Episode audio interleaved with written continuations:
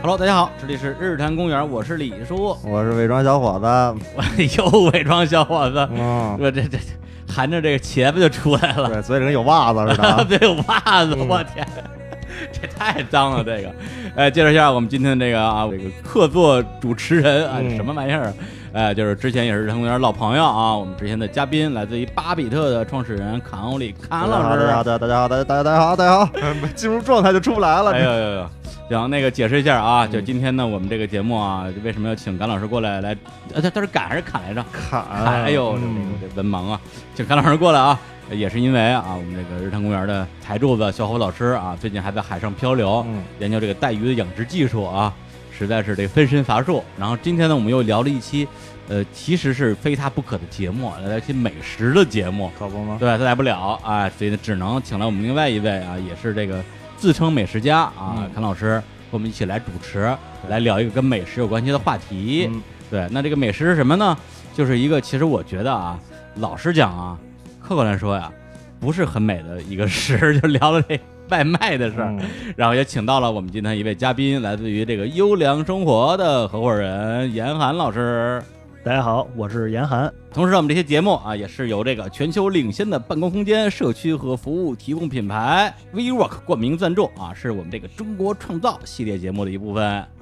这个游轮生活啊，我不知道就是我们的听众里边有多少人用过啊，不不能叫用过，应该叫吃过，啊吃过，都一吃样，过。我自己之前还真的是吃过几次啊，因为我自己是一个比较深度的这个外卖用户，说白了就是懒嘛，对，嗯就是又不愿意自己做，又懒得出去吃，特别是冬天北京又冷是吧？对对，就老叫外卖。优能生活呢，就是其中一个选择。对，那这家公司的话呢，要不然我我先简单介绍一下，可以，可以可哎以，，就是一家成立于北京，二零一零年成立啊，到现在已经九年时间的一家做盒饭的公司。哎，对我们做的其实是盒饭的，嗯但是我们呢这几年一直努力的是什么？是让这个盒饭从一个不太体面的东西，尽量接近于大家在家里吃的饭吧。这就是我哦们现在在做的事儿。啊哎，对，因为其实关于这个外卖这个话题啊，对我来讲，我觉得是比较沉重的。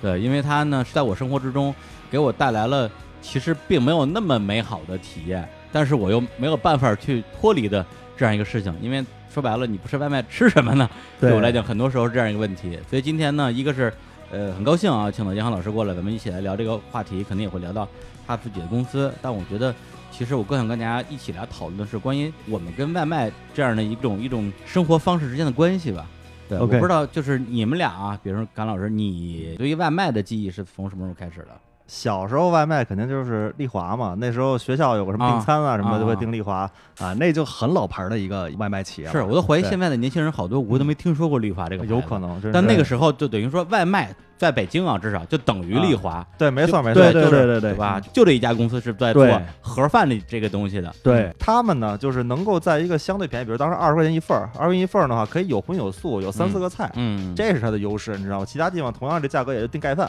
盖饭就一个菜，嗯你知道你要这个菜要点了之后不爱吃，那毁了，我告诉你，哦只能吃白饭了。你知道，在我们这样嗯原来干录音的，在棚里边呢，就叫小孩儿，嗯就是我们这波就是刚毕业，然后进棚子叫小孩儿。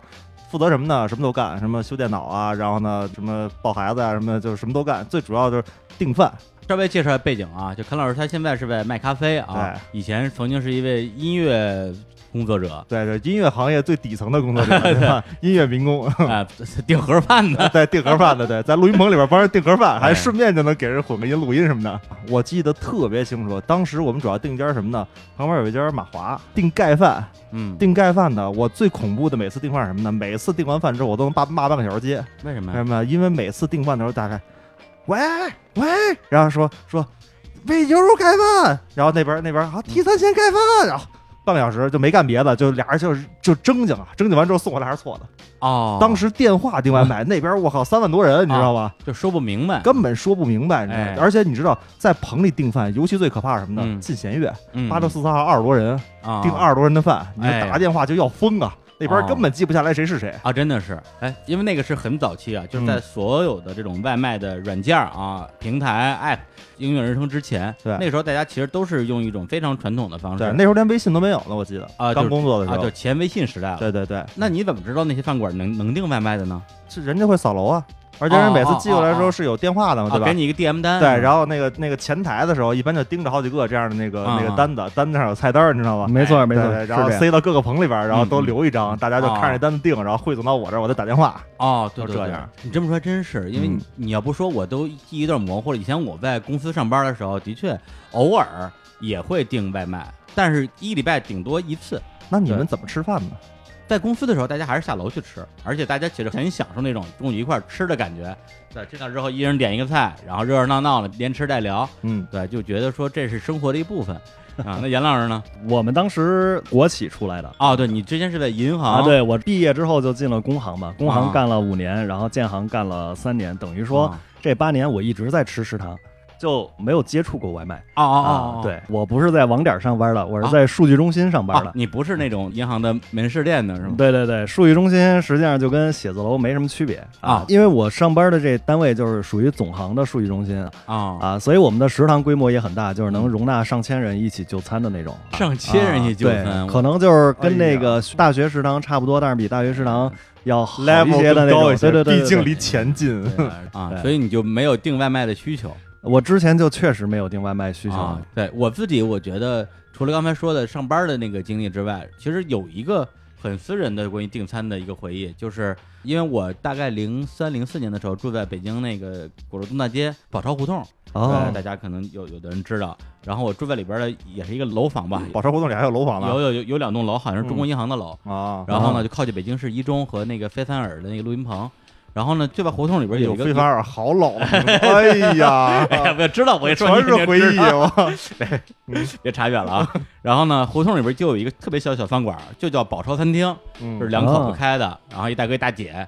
做的饭特别好吃哎。呦，对，然后呢，家我宴那就是。对对对对，就跟家宴一样。嗯然后我那时候基本上就是真是天天吃吃不腻，对。但后来呢，的确有时候我在比如在屋里，我那时候还当记者嘛，写稿子，然后写一半儿，你让我出去吃个饭去，一来一回就打怎么断了对，怎么说对对对一个钟头我不行，思路就断了嘛。那时候就电话嘛，我就呃我就说哎我那个。一听我的声儿就知道我是谁，这个其实就很好，嗯就大家其实已经缔结了某种私人关系。对，对我就说，哎，我要个鱼香鸡丝，要一个他们家偏川菜吧，要 OK 要一什么菜，一般点两个菜，就点一个饭。我那时候特别挑食，刚开始我一定要补一句，我说不放姜。说了很多次之后呢，这句话就再也不用说了。他说我们鱼香鸡丝里就没 有酱，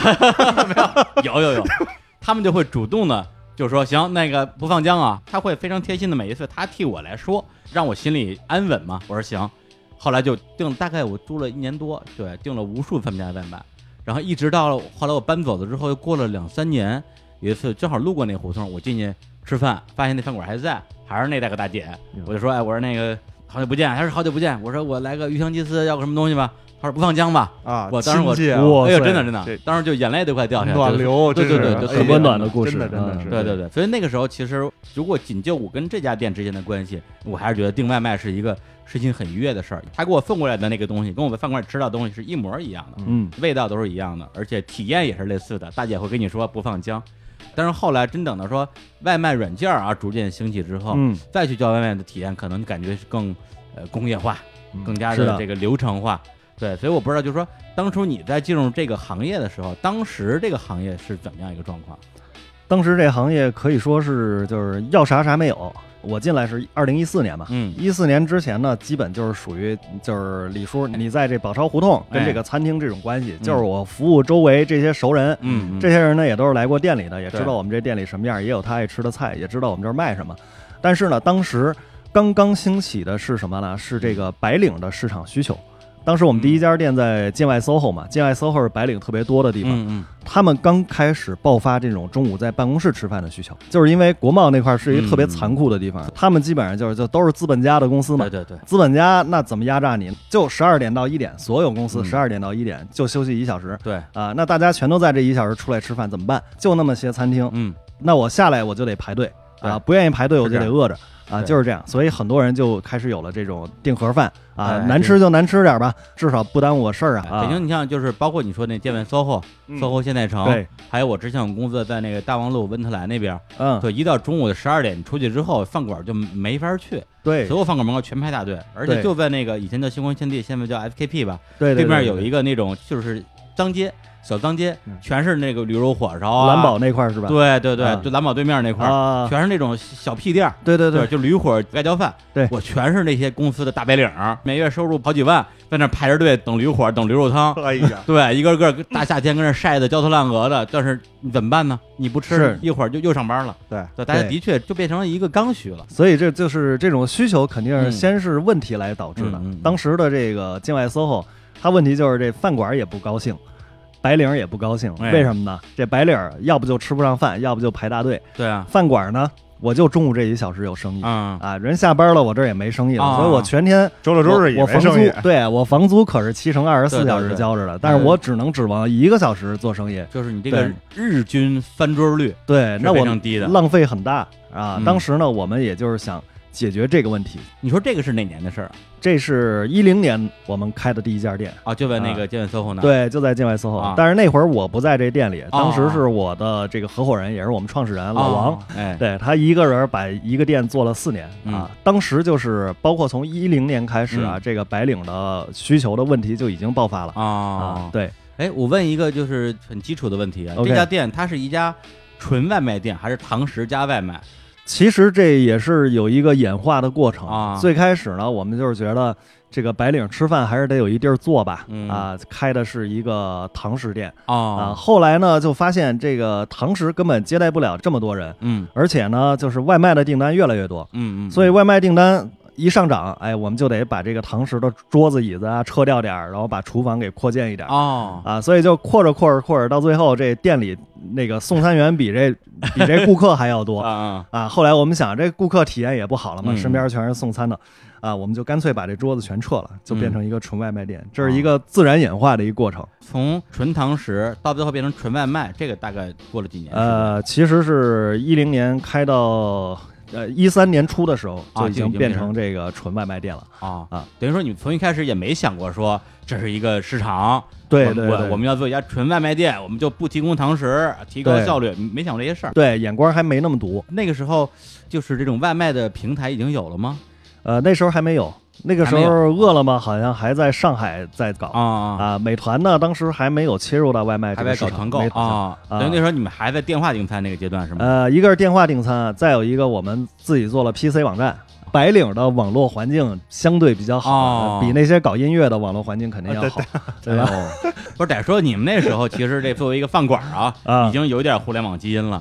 对是吧对对，作为一个对饭馆给自己做了个网站，对就解决了他刚他说那个啊， 打电话听打不电清打楚电话话那种，吵架这这种对这种对问对题对对对对，所以那个时候，大家其实还都是比较刀耕火种的。后来就有人说，这些外卖软件平台的上架，这是大概什么时候的事儿了？就外卖平台的崛起，应该是一五年时候的事儿15年了啊！一哦五年这一整年，基本就是那个外卖平台嗯的，这叫什么跑马圈地时代吧？是是是啊，包括资本啊，嗯烧烧着钱，它其实啊是在千团大战之后的事儿，哎，对，应该是应该是那会儿千团大战应该已经结已束经了。结束了。外卖平台就裹挟着资本杀入这市场之不是后被呢资本裹挟，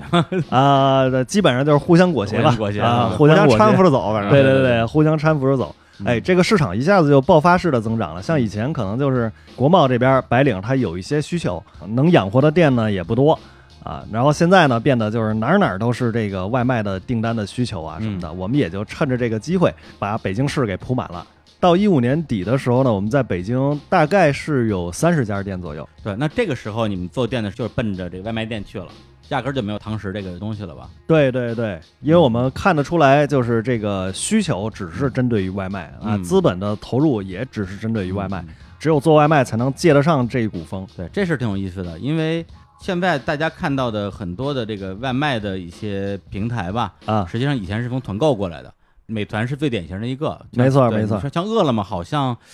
一开始就是做外 卖的你，听这名儿也像哎，是吧？对对对对对对对，美团是相当于是从这个团购转到外卖的，对嗯对对。然后呢，我本人呢，这个 经典老笑话哎啊，这个是吧？我是美团网的前十号员工，哎 呀，失敬失敬失敬！现在坐在这儿录失敬播客啊前辈前辈，对，我是美团网的这个创始员工里边唯一没有成功的人。 但是我觉得挺有意思，就是在于说我见证了美团网从零嘛开始的那个时刻啊，从饭否被关，然后大家在办公室开会说，哎呀咋整啊？咱们要不要做点别的事儿啊？然后王兴打开网站就骨肉碰啊。那个时候，说实话，你让我说去预测美团网的未来，我万万想不到它未来会外卖成为它的一个最主要的一个业业务线。其实，在那个时候讨论国碰这种所谓团购模式是不是成立的时候，我作为一个真那时候真是互联网小白，我是存疑的。我说团购这玩意儿，第一是它是强需求嘛，第二它是一个长期需求嘛。那事实证明，后来国碰也进过中国嘛，对那个对对对，高我记得鹏当时对一通一通发邮件，对、对进中国之后，最后也也没成嘛。对，反而是美团网也好，或者是其他的这些软件也好，通过从团购这种，现在很多年轻人都已经可能都没有用过团购，就不对已经不知团购为何物的这样一个出发点，最后做到了外卖这一步，才让整个公司就找到了一条新的生命线吧。对，所以我觉得可能在这点来讲的话，外卖真的或者是餐饮外卖嘛，真的是大家第一个是长期需求，第二是刚性需求。是的，再加上这两年电子市场爆发，所以像美团，在我印象里边，一个是外卖，一个是猫眼儿嘛。对对对对，要没这两是个的话，这家公司可能早就已经不知道去哪儿。这个事情我觉得是挺神奇的。这个确实当时是谁也没有想到，嗯这个美团突然就感觉是 all in 到外卖上面去了。嗯，对啊而且他当时是在这个饿了么已经做了多少年了？已经做了将近六年的时候、嗯啊，他 all in 进去。那饿了么长时间零吗九年还是零八年啊开始做、真的呀对对对，饿了么做的非常早。哦，这我真不知道，我一直对以为它是在那个时代刚刚诞生的一个一个网站呢。对，因为他是学生创业，所以他跟很多互联网公司的路径是不一样的。哦互联网公司有可能，哎，半年我就融融个 A 轮儿，一年我就铺全国市场，嗯，啊，是这个样哥子。们儿但干是了四年还没毕业了，对， 他还没毕业就开学始生创业，对他还明白没了毕业就开始干这个事儿啊！嗯一开始他们也是自个儿骑着车给人家送餐啊，嗯这么着呃苦干实干出来的，应该算是这样。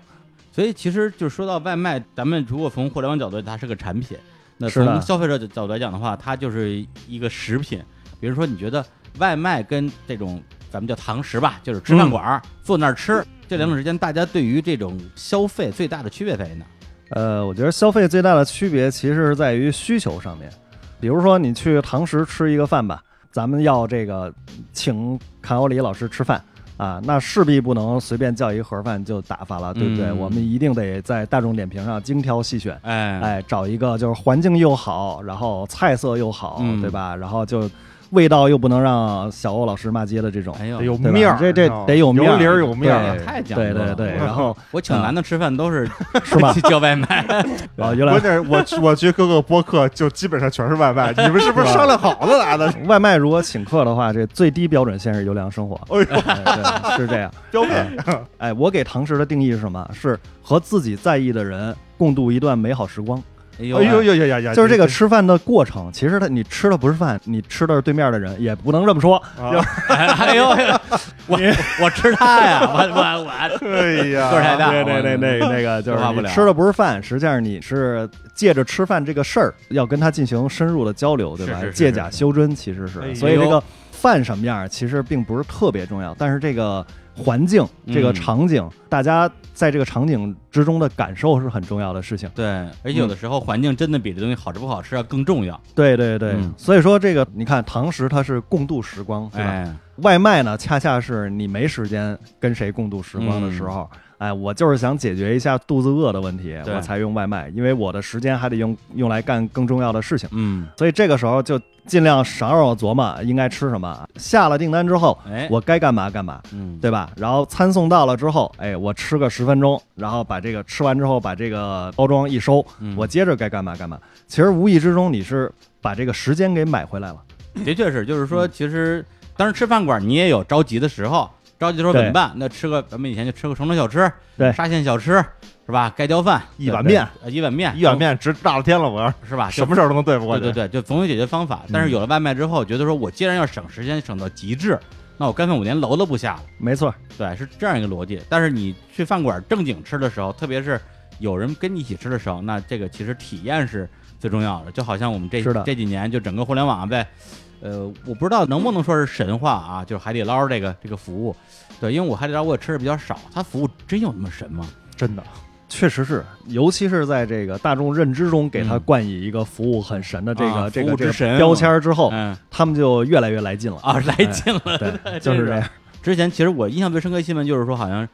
就是两个人请请吃饭，然后去错店了，然后各点了一桌，他们那个服务员有免单权嘛，好像是这个意思吧？嗯嗯，就是说你这个走错了没关系，这桌请了，我觉得我这个如果服务业做这份儿上，好像是挺牛逼的，但他们确实是可以免嗯单的，啊，就有最高权限是可以免单的。对吧？呃，对我觉得比较有意思是什么呢？就是因为我们就算半个餐饮行业嘛，嗯因为我们的下家经常是餐饮行业，而且也是朋友全是干餐饮的嗯，所以比如我们年会的话，我们去年就去海底捞一块儿吃饭。我比较奇怪的是，所有标准化的服务我都可以理解，因为嗯干这行的嘛，这标准化是很容易的事儿。对对对，我就看不懂他那些个非标准化的东西是怎么来的。比嗯如说啊，就是我们在那儿吃饭，我们在那儿吃饭，然后呢，哥们儿过来之后呢，随着汤底上来之后，大家先等等着火开嘛，然后哥们儿跟你聊天儿，嗯，然后给你讲段子，讲什么段子？说，哎呦，哎说上回对他这服务员可以给你讲段子，我操，都是都是业余做播客的，是吧嗯对，也干播客了，这就都呛行都，你知道吗？ 过来给你讲，说说那个大家都是一上来汤之后嗯拍照嘛，嗯然后他说，哎，上回我见着一客人，真来了之后手机掉里边了。哎，然后结果手机掉里边之后呢，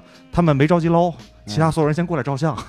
先过来照相。我们那玩的，比如喝酒啊什么的，他会给你旁边打岔，你知道吧？哎嗯，你要这边吹了之后的话，酒都半价，或者这酒我送你。就是他能够让你不讨厌的情况之下，参与你的聊天和参与你的整个行为我觉得嗯这挺讨厌的呀。啊，这我我跟哥们儿跟这儿吃饭，这旁边有一个不认识人跟这儿捧哏，其实，李叔你是没有碰到海底捞的服务员真正跟你讨厌过，就是你不是说挺讨厌那种啊那个对对对对你对没有碰到过这个。实际上碰到他们是会察言观色的，啊，真的呀。他们知道这一桌能看出来这一桌他们大概是能哦嗯够欢迎什么样的服务，不欢迎什么样的服务好不好聊？对，包括刚才这个小欧老师说的，哎就是不太明白这海底捞它怎么是把这个嗯非标准化服务给对对对培训好的嗯，啊。其实我觉得这可能就按就能用三个字儿来形容吧，嗯其实就是家教好，你知道吗？就是咱们认识的人里头，嗯，肯定是这个知书达理的，他往往家庭教育就很好、嗯啊嗯，对吧？他父母就教育他教育的好，像海底捞嗯，它是一个典型的家文化的餐饮企业。哦啊，所以它实际上首先挑这个苗子，苗子不正的不会进来，哦，哎，然后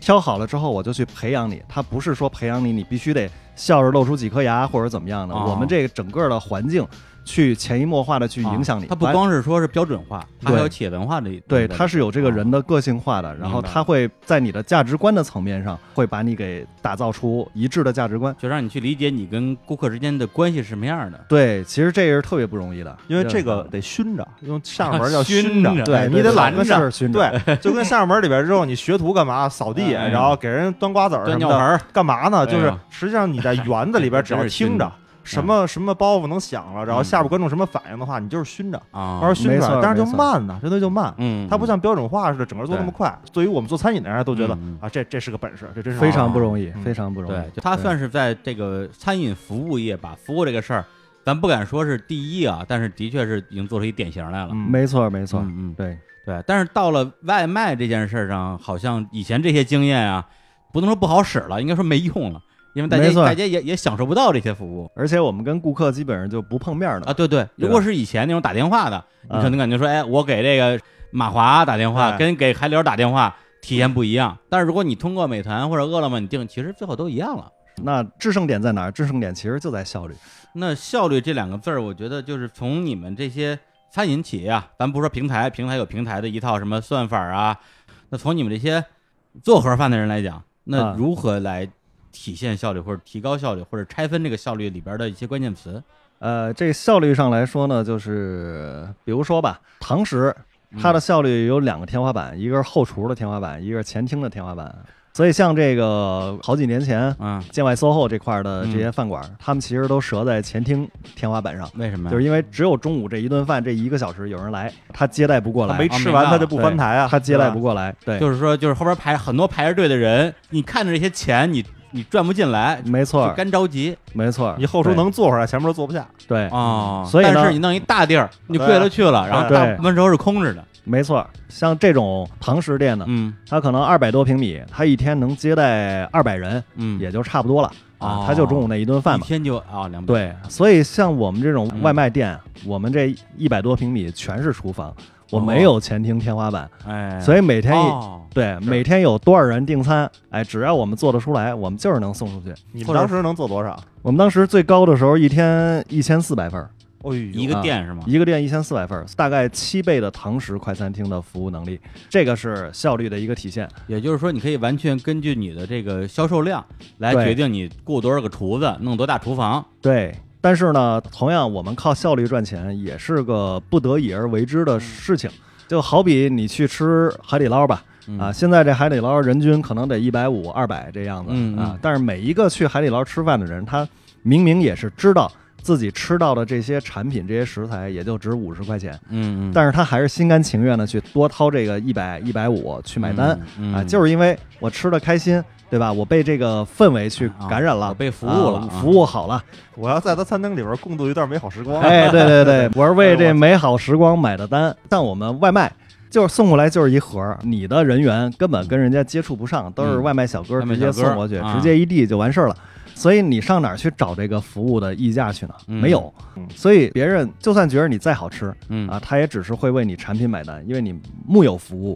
啊，嗯所以这个时候就只能看，哎，我能把产品卖出去多少了，利嗯润肯定是很薄的。我觉得对我来讲啊，哎点外卖的服务或者说整个体验，可能就几部分，一个是送餐速度，这个 OK 对我对我来讲可能是最重要的。没对，因为我不是那种未雨绸缪的人，我经常都是我已经饿的时候才开始点。对对，所以他如果是他送餐超时的话，我会非常的愤怒。暴躁，我对，暴没躁错，对我我好几次特别我是一个暴躁特别不耐饿的人，我是那种一饿就要那个搭东西的人。 对，关键恶怒症人关键人类就是这样对对恶当对我血糖低下来的时候，哎我的对肾上腺素就起来对对了。对，恶怒症，对，有恶怒症的人。第二个是口味，然后第三个呢，我觉得包装可能也是一部分吧，对，嗯但我对包装可能没有那么挑，不是说你非得多精美，但我觉得第一你别撒了，嗯，第二个就是说你别给人感觉看着特不干净，我记得最早的时候，外卖都是那种白色儿的那个盒啊饭，对就我们哎最经典那个对对对白色儿的盒而饭，且软吧特嗒别嗒软，恨的。不得一一招热气儿的话就缩的那啊，种对感，觉。而且你你装装个热菜，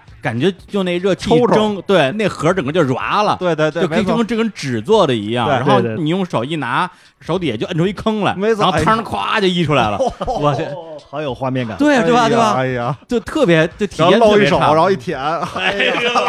可以可以哎可以。呀对，是我们对我们是从那个时代过来的 对对对。后来呢，就变成那种都是塑料盒儿，啊，都塑料盒儿，塑料盒儿硬硬塑料过来盒儿，啊硬塑料盒对儿对这么过来。然后再后来呢，因为我们长期吃外卖，对对我们这比较惨的 人，对。后来呢，就变成就优良这样的啊。，他们不也是硬塑料盒儿吗？有啥？他们那个不大一样。第一呢，我是一份儿一份儿好分，你啊，知道吧？它是一份儿一份儿是外边儿是有腰封的，然后能够啊框到里边儿。腰封儿 对腰封，然后第二的话就是它解决一个就是当时我说的那利华的问题，就是盖饭。一般来说是一菜一饭，啊，大家觉得呢？可能这玩意儿有点儿，有点儿，有点儿，有点儿，有点儿吃明白起来单调，就是你知道点吗多了吃不了点，都吃不了。啊点少了呢太单调。对他们属于那种的两盒菜，它其实就是以前在各种那种大时代里边儿啊小碗菜，对大概。所以是这东西就像什么呢？就我们原来点盖饭的时候，觉得那个是堂食，堂食是一个大盘子，然后这边是饭，那边啪噗啪一下一一堆菜，对吧？那样的，而必须是汤一点的，要不然这边能和着吃。嗯然后这种东西它给装了盒儿就变成外卖了嗯。但是只不过就是我们在感觉外卖的时候，更合适的是这种能够多吃俩菜，嗯，对吧？都是已经吃外卖，还不稍微对自己好一 点儿？我天，对嗯，这个吃盒饭方面，这二位都是我的前辈， 我哎， 我感讲觉我一一点都不开 心，我天，我这确不是荣实誉感哦。我确实没有经历过这从胳膊肘上舔汤这个时代，你知道吗 但是呢，这个李叔刚才说的，确实也是我们考虑到的，哎嗯就是比如说这个体验上面，包装啊、送餐速度啊，还有这个好吃不好吃的问题啊。那其实对于我们来说呢，就是外卖的制胜点其实就三个，第一个就是产品体系，哎其呦实就不一定是好吃，高级，高级因为了这个就一是定是好吃有一个特别残酷的现实一定不好吃啊，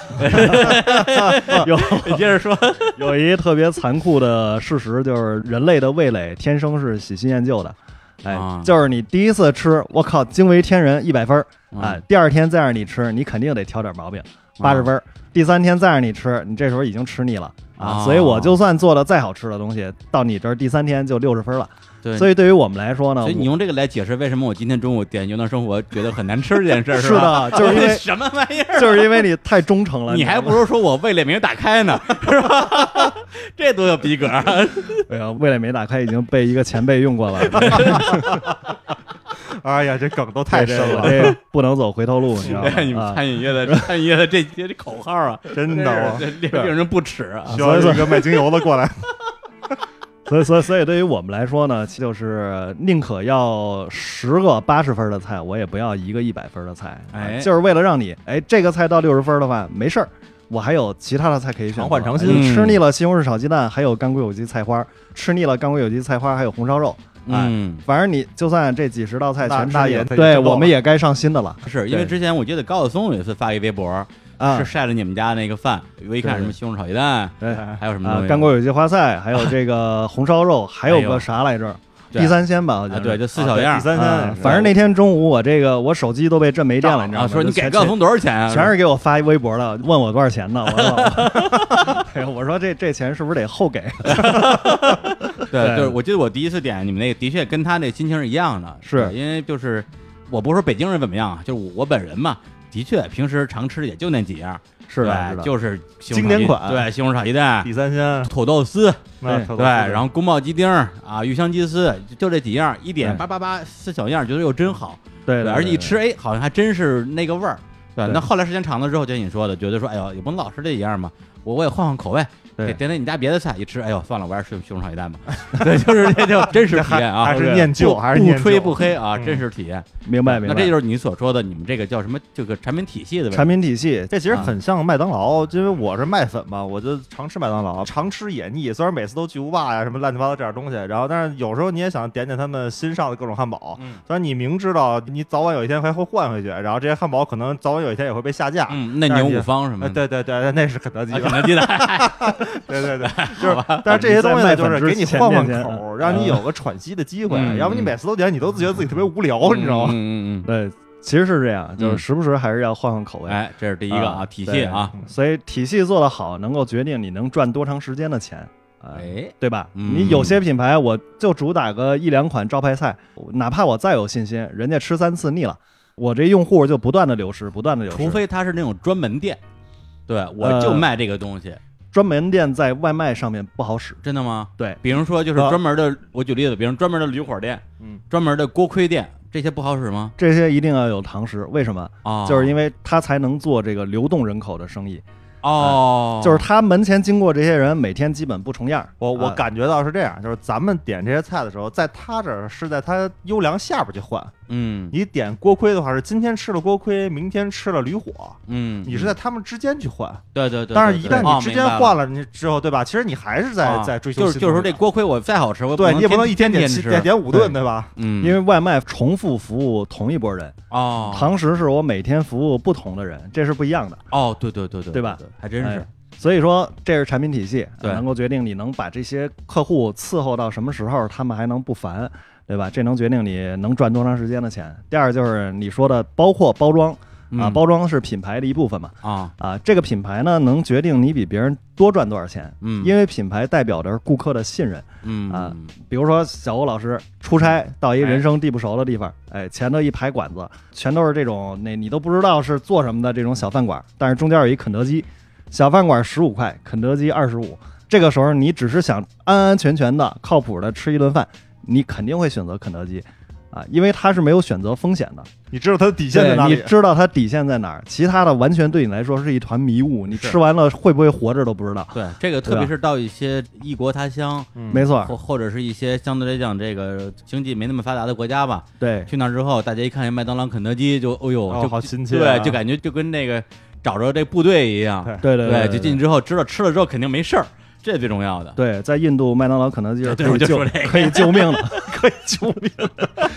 能救命，真是所以说，能救就是肯德基二十五，其他这些馆子十五，那嗯十块钱就是肯德基多命赚的钱。就是买命的钱。对，他是他他对，可以这么说。 对对对对，就是让你买一个放心对对啊。所以呢，你的这个包括包装啊，包括你的宣传手段啊，包括你怎么去打造这个品牌啊、品牌的形象啊，让别人能够决定，就是你是不是可信。你要是可信，同样是西红柿炒鸡蛋，我愿意多花两块钱买你们家的。嗯啊，多花两块钱买我们家的话，呃反映到净利润上，可能就比别人多百分之二十，因为盒饭的利润率很低嗯啊。对，所以这个是就品牌的溢价能够决定你比别人多赚多少钱。啊！我今天中午刚吃你你们这个啊，就是嗯中间它是一个一个腰封，呃腰封， Yeah 然后呢有一个长的啊放米饭的，还有四个小圆碗儿啊啊就放菜的。就这个设计，你们是从一开始就这样的吗？必然不是啊，啊，最一开开始始也最开是始 那白塑料盒是吧？留留汤对，留摊儿 留舔胳胳膊 肘肘儿儿， 我我我我们是从最开始应该从丽华这个级别，啊哎，就是格子饭盒，哎哎，透明塑料盖儿。这种饭盒进化而来的。第一代啊哎，对，第一代其实我们也跟别人没什么区别啊啊，但是呢，就我们发现一些问题，我们当时就觉得啊，为什么都做宫保鸡丁、鱼香肉丝，嗯我们做的也不比外头那些堂食店差，为什么我们就一盒饭菜有嗯饭有菜啊，好几样，我们就只能卖十几块钱，人家炒出一盘菜就能二三十块钱，嗯就是人家堂食。我觉得肯定这个答案不能从饭里去找嘛。嗯后来我发现啊，这其实是形式都不一样哎，就是你这个盒饭啊，就让人想起来这个苦逼呵呵的生活嗯啊，就是盒饭为什么都搁到一个盘儿里的分格儿，嗯是因为方便你蹲在地上吃 的，哎呀，对吧？稳是吧？哎呀，对，啊就是一只手能拿 住就是不趁桌子，你知道 对，不趁桌子的地方。吗？哎呦我，。所以当时这个盒饭给人的印象就是这样啊就是蹲一拉六，跟台阶儿上。 对，所以当白领的需求爆发，人在这个有空调、有什么这个那个条件挺好的办公室里吃这个东西，他会觉得自己的生活变苦了嗯啊。有了这个感觉之后，他就不倾向于支付高一点的价格啊。那个那个饭盒上就印了一个苦字儿， 是 吧？看着觉得 惨的字惨，儿啊哎呦说这品牌怎么惨兮兮的？哎，哎，后来我们说，哎，干脆我们就从形式上入手吧，也别嗯改进什么饭菜啊什么这些，我我们已经做到头了啊。我们瞎说，呃，不好 意思啊，被被看穿了， 懒惰被看穿，所以我们是国贸第一个做出来饭菜分离的，嗯，哎，这样我们就是一个饭盒一个菜盒啊分，着装，这样呢，白领他其实，在会议室啊，在办公桌啊，嗯他可以把这菜摆到一起，嗯然后就像在家里吃啊，饭对，似的。大家一块 小儿碗吃菜就哎，就对对对，大家 share，然后每个人端着自己的这个饭碗就可以了啊啊。所以这一下子，我们其实在这个溢价上面，就是在这价格上面，我们也涨了几块，看大家也没有什么哎呦啊没有什么反应。趁机涨价，，哎，我们觉得太哎不错好不错，这是条路啊哎。后来呢，我们发现这个第二代改进是嗯我们在外头加了一个纸套啊嗯，还是一饭一菜，我们把它用纸套套上来嗯，就是说显好挺显好的。啊啊，当时到了冬天嘛，就保温是一问题啊，就是咱们都是理科生出身嘛，哎就是这饭菜分离之后，它表面积变大了，然后对体对积对变，哎啊哎对呀啊，对。散热变快哎，了，对对对对对，就是这样啊。然后我们就觉得这个这个问题得解决。要解决然后另外一个呢，就是说老有人让我们多放纸巾，哎，哎，我们觉得这是宅男废纸吗？后来发现不是啊不是这么回事我儿，啊天哪，我我居然反应了 一下，是因为他们在这桌子上吃饭呀、他夹菜的时候，因为饭菜分离了嘛，啊，离了夹菜的时候，哦对对，这菜汤儿会滴落到桌子上。对，但是你要是在饭馆吃饭，你是不用擦桌子的。哎对，但是你在自个儿办公桌上吃饭，你必须擦桌子，嗯对不对？所以这也是一问题。后来我们就干脆做了这个你们看到的这个哎场景这还个真细啊。对这个纸封套，嗯哎，把它撕开之后就变成一餐垫了。因哦哎为我们原啊来对的录音棚里边是铺报纸，啊，对对啊，对，找报纸铺报纸对，不是所以精密购物指南对对对，哎呦 我哎，操！对对对对对， 那那个这是是最防真水的我还的。认识精密工程几个编辑呢。便宜啊，一对不是。以前精品的那个记者来我们这儿做过节目，他自己都承认，我们这东西就是他妈的适合垫桌子用，精品是唯一它能不阴进去的那种。对，而且对铺满纸，因为从铺满纸哎呦我两块两块钱两百页，开玩笑 呢，对对对，这都有经验啊。哎呦所以我们就做了那个纸套儿哦啊，它卷起来的时候哦，它能让这个表面积又减少了两个面儿，对不对？它把哎这个饭盒和菜盒压到一起了。哎呦，哎，它工打业开的设计啊时了候就变成了一个餐垫儿，饭店儿哎，所以在这之后呢，再也没有人找我们多要纸 了。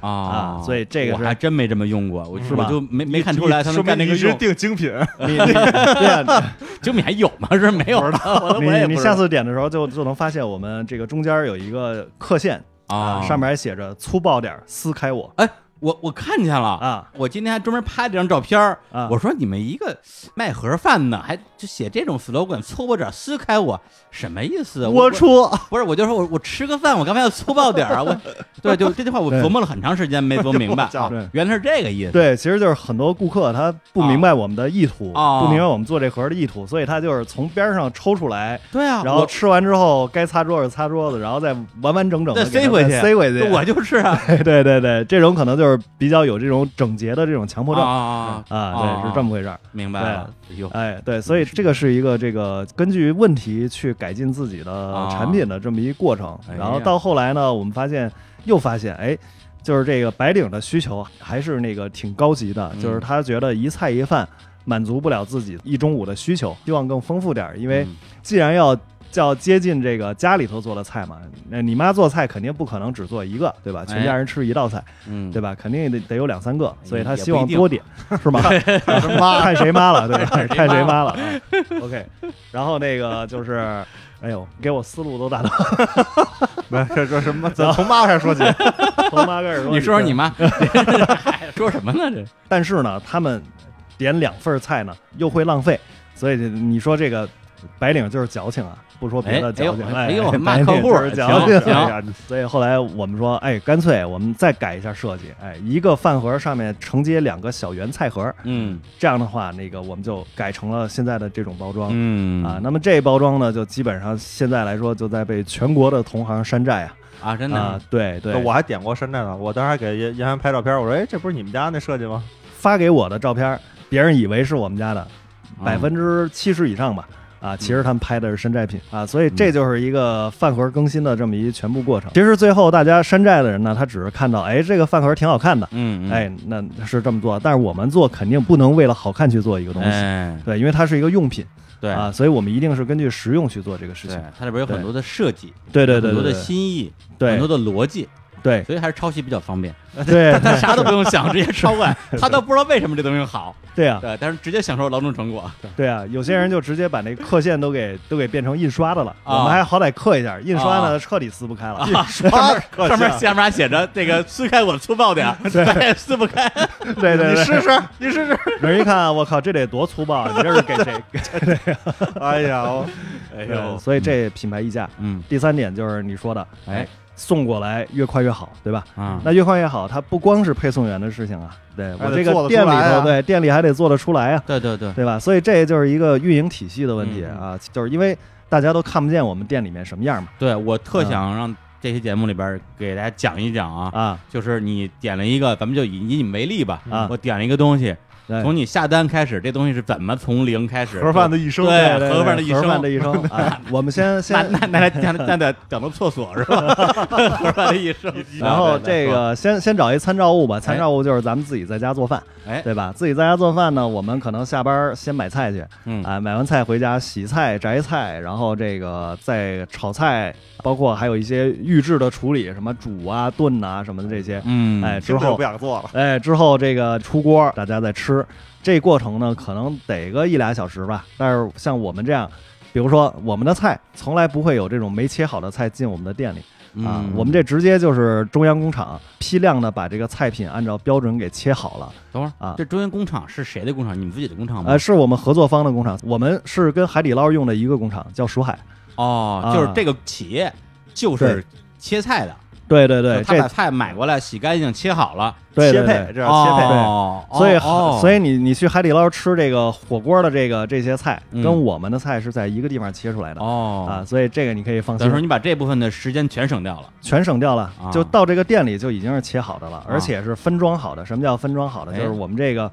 比如说一袋儿十份儿，我们把这个四种食材嗯啊全都投到锅里头，再加上我们的标准化调料包，嗯哎，我不用称量，这师傅也不用说我抓啊多少合适，直接都倒进去，出锅就能打出十份儿我们的这种标准包装。就是色香味加对分量都是统一的。对，而且呢，我们现在的菜品已经不是厨师做出来的，哎，我们菜品是炒菜机器人做出来的哎呀啊高，，这不个不是不啊，真的有这种东西的存在了吗？我只啊听说过扫地机器人。您您中午吃的就是炒菜机器人出来哎的，呦，怪不得就是就是在就在就在没有咱们人的味道，没有人的味，没人味 儿，没人味儿，儿。对，但是有人性不是啊。它长长不是有什么人性长，不是它长什么样啊？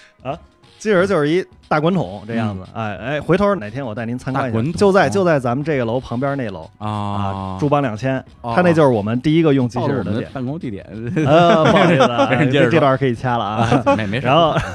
然后呢，那个这机器人就是一大滚筒，嗯然后这个滚筒呢是它能掌握这种油温啊、火候啊、时间呐、它这边有这个自动勾芡的这淀粉盒，哦还有自动喷调料的这个调料盒。啊，嗯哎呦还有这种检测温度的这么一个东西，然后每一那这道比菜家里那炒菜机器人可可复杂多了啊。复杂多了。啊这个还有家用扫地机器家人有，啊，啊它就是有俩像扇叶子一样的那儿转，那这不就跟那个那个就什么，就帮你扒拉菜，不就是《大内密探零零发》里边那个啊周星对对周星驰发明那玩意儿吗？啊，那那又被发明出来要了你命三千，不是吧？呃不是，那那是国产零零七哦。哦哦，不好 对，意零思零发里边我就是周星驰，他老婆是那个那个谁嘛，那个刘嘉玲嘛对，嗯他就发明了一个炒菜机，是，然后是拿两个铲子，然后在那儿铲，这样你炒菜就方便了什么之类的现在就有那啊，个就长了。对对对嗨这这所以以前呢，我们是发布个新菜，发布一批新菜，这些所有厨师都得过来培训啊接受培训，哎哦这是一个我们完全接受不了的成本哦啊。哦为什么我一八年才开始放这个全国品牌呢？就是因为一八年的时候，机器人炒菜成熟了，比如说我们往这个深圳店去发布，那我们发布新菜，直接在他那机器人里传一个我们最新的程序就啊可培以回去。了训 update 一下哦就可以了。对，就是这么回事儿哦，哇啊。所以上面有个钮儿，写这宫保鸡丁，啪一摁就炒出来了。啊，基本是这样， Yeah 而且关键它它连勾芡、撒调料什么都是自动的啊，对家用对那个这还是手还是得手手里往里 扔。对啊，这个对无因为无法想象啊，对，因为你勾芡开过饭馆的人啊，就是这行业里就流行一句话，就哎是老板必须看大厨脸色。啊，这是什么意思呢？就是说你的大厨才是你掌控你产品的人。啊，啊，有很多就是开饭馆老板不是很懂的，或者说他还没有上规模的，嗯就是这个大厨会做什么他就做什么，就是对不大对？产品经理，对，大产品经理，而且又生产、采购什么这个产品设计，全是他一手包揽嗯哦，那是啊，所以你这个店开好了，也完全是因为它的啊炒真是还真出是餐风格比较有时候适合去一这个饭馆，比如说我吃了好多年了，突然有一天，哎呦，你们这菜怎么不对了？对人说，哎，不好意思，我们这这换大厨了。对那对我来讲的话，无论这个饭馆我有多喜欢，我也只对能不来了，因对为因对为我对对出对吃不惯了。就是啊，这就是你大爷已经不是当年的你大 爷了，哎呀你对大娘还是你 大娘？对对对，你大娘空手家门儿。对，啊大娘不好使 了。所以说那个就是厨师是餐饮行业一个很大很大的问题、嗯啊，而且这个厨师他就算老老实实跟你干着，嗯他也有手抖的时候，他也得吵一会儿就出去抽根烟，嗯，对不对？然后他也有心情不好的时候，嗯这个这个人啊，哎心情好的时候做的菜跟心情不好时候做的菜绝对不是一味道。有人味儿，有人味儿哎对得有人心味儿情在里面。对，那一赶上他失恋，可能你这三天生意都不好啊。所以说，不真热恋的时候那里边全是爱，你知道吗？失恋时候里边全是丧。对呀、所以说他这个就是不好吃，其实不是流失顾客的第一要素，啊不稳定才是流失顾客的第一要素。一天一个味儿，哦，对对对吧对，就是你只要你稳定，对就你给我的永远是我预期的那个东西对，就是我每次都很好吃，只有有一次就是特别差，对，我可能下一次你就不知道什么样了。对对吧就就那你心里种没谱对，了嗯就是就是关注你很久了，没想到你是这种人，对对然后对，就一对对一下一下就脱粉了嘛，对啊，你这浓眉大眼的居然叛变革也命叛变了。了对这种感觉。对，但是你们就是说，现在比如说原料全都是这个找第三方工厂做的，对然后炒菜换换机器人儿，这也是一步一步来的吧？也是一步一步来的。最开始其实也都是说菜也是自己买，然后炒菜也是大师傅炒，对，但是呢，我们从最早最早就是厨师做菜的时候，我们就发现了这些问题，只不过当时哦我们还没有能力去说直接搞个机器人儿出来啊，当时规模还小嘛，所以我们最多最多呢能做到啊，就叫研发、炒菜和切配这三个环节给分开，研发人员就只管这个数据，就比如说。嗯，嗯我这地三鲜，我是多少土豆切多大块儿，多少青椒切多大块儿，嗯啊，然后他们每一份儿的配比又是什么？这个油盐酱醋又是什么样的比例搭配？他出两个说明书，一个哦是给这个厨师的嗯哦啊，就告诉厨师你这翻炒怎么翻炒，什么时候下啊，锅，就照什么着时候来，你别跟我照这来，别跟我这搞创作对对对对是吧对，不要搞创作。啊，哎，然后呢，这个切配这边呢啊就管，哎，我按照你这大小去切丁儿，哦，按照你这个重量去分装嗯啊。嗯所以呢，厨师切配他们俩之间是不交流的。嗯啊，而且切配一般切的菜都是切完之后放到冰箱里，第二天用，这个就导致了这个厨师他是极其的标准化，嗯换哦厨师不会换味道啊，但是呢，厨师还是会，就怎么说 呢？不由自就主炒作一下。对对，就是油盐酱醋，油哎盐酱醋还有可能手抖，对吧？嗯他还是有可能心情不好，哪怕他只负责油温和火候这俩事儿，嗯也是会影响嗯出品的。哎哎呀但是上了机器人之后呢，这老板就舒服多了，真的。首先，机器人你后半夜三点给他叫起来干活，嗯哎，给这电这就个行 对给电就可以。就是我们以前哎用厨师，哪怕这厨师再好，他可能时而给你出个一百分的菜，嗯时而给你出七十分的菜嗯啊，心情不好给你出六十分的菜。到了机器人这儿，稳定的八十分。你半夜叫他干活也是八十分，而且他也不用吵吵吵出去抽根烟什么 的，哎，不需要。它这里边就啊解决了一个餐饮特别大的问题。啊你知道，餐饮后厨采购原来都是大厨管，啊这里边就没谱了，你知道吗？啊啊你知道多少钱土豆，多少钱这那的。啊啊他这从供给这儿没办法，全是标准化的，嗯你知道啊吗？是的，对，对就从工业化角度来讲的话，那的确是提高了你们内部的这个生产的效率，对，把人的因素降到最小。其实没是这错样嗯的没错。所以这个运营体系，也就是说这效率决定的是你比别人能省多少钱。比如说这个，我们现在咱们旁边这店，一天一万六七的这种流水，它一个一台机器就能搞定，啊，这就是一它台机器，对，那因为这机器可以十份、二十份的炒，啊、它之前如果用厨师的话，可能需要两个厨师哦嗯嗯啊、所以这个一个也是说，你如果能用三个人去干别人五个人的活儿，嗯嗯或者你能用三十平米去干人家五十平米的事儿哦哎啊、这个省下来的都是你的净利润呀，对吧这？哦机器会不会特别贵 啊？倒也不贵，反正就是，哎呦，这有点有点说着说着有点像招商广告了。啊，啊嗨嗨嗨没有，我就好奇啊，这就是说机器其实就就跟人力比嘛，对机器啊，其实是这样，你要是让它单门定一台，那有可能百八十万你都有可能得担着。对对对，但是呢，我们是已经扩大到几十家店的时候，嗯我们才开始搞这个事情嗯啊，所以我们跟工厂一下订单下几十台的话，它的成本就有可能给我们降到几万哦啊。这样的话呢，就是我们的加盟商也是比较容易接受了嗯啊，是这样的。明白，对对，因为刚刚也提到这个加盟商这个话题啊，就是你们现在全国是有多少家店？呃，二百多家，二百多家。北京将近六十家，然后我就在想，你这你二百多家店，他们是本来就是个饭馆儿，现在就成为你们的加盟的这个企业吧？还是说他本来他不是饭馆儿，就是两个人，然后他呢就是觉得说，哎，这事儿不错，我来参与一下，然后他就帮你管理这么一个没有堂食的一个后厨，这个其实都有。首先啊，就是你不管是你做纯外卖店，还是你开一个堂食的饭馆，你只要对外服务，你就必须得取得这个食品经营许可证。对还有这个工商许可，嗯对吧？？它是没有区别的。所以说，我们有一些就是本来就是饭馆儿，哎，但是它这饭馆儿有可能它是一个烤串儿店，哎，或者它是一火锅店，它不太适合送外卖。OK，那它线上的外卖可以去做我们的东西啊，所以它厨房里搞出一块儿来做我们的东西就可以了。就嵌是入式的，对，这就叫嵌入式。然后呢，也有那种就是，比如说小两口儿不想上班了，哎，想出来做点自己的事儿，那他们也是可以就找一个那个适合做外卖的，嗯所谓的这一流商圈十流地段儿，找一个这个房租相对比较便宜又能合法经营的地方嗯，呃哦就做一个厨房。一哎流商圈十流地段。就是我可以挑这条街上位置最不好的铺最面，旮旯的地方。对哦哦哦，明白了。啊，嗯，也就是说，因为它本身它不是这种堂食店，对所以它不需要人流，它不止我不这么选个哦但是人它需要离大家近。对对对是这样，明白了。那我在想，就是说，相当于是，呃，有一些饭馆儿，像你说的卖烤串儿或者火锅儿的，这东哎西没法送，他就一样面临了很多这种张圈儿的